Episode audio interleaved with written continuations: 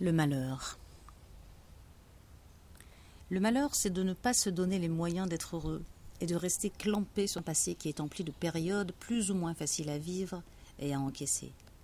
Certains y trouvent l'expérience et la latitude nécessaire au progrès et à l'évolution.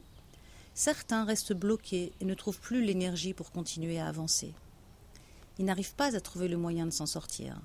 Ils regardent sans arrêt leurs échecs et se positionnent en victime plutôt que de prendre le bon de chaque situation et de passer à autre chose.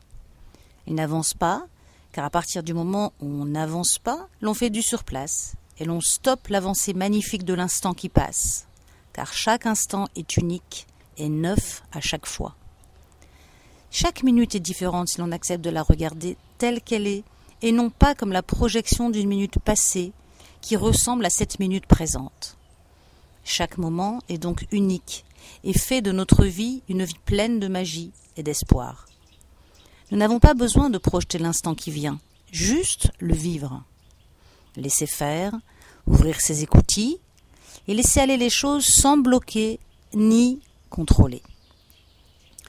Ainsi, nous pouvons vivre notre vie et non pas la subir.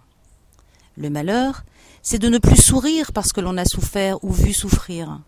Le malheur, c'est de s'empêcher de vivre sa vie présente parce que l'on passe son temps dans un futur qui nous fait peur à cause d'un passé qui nous hante encore.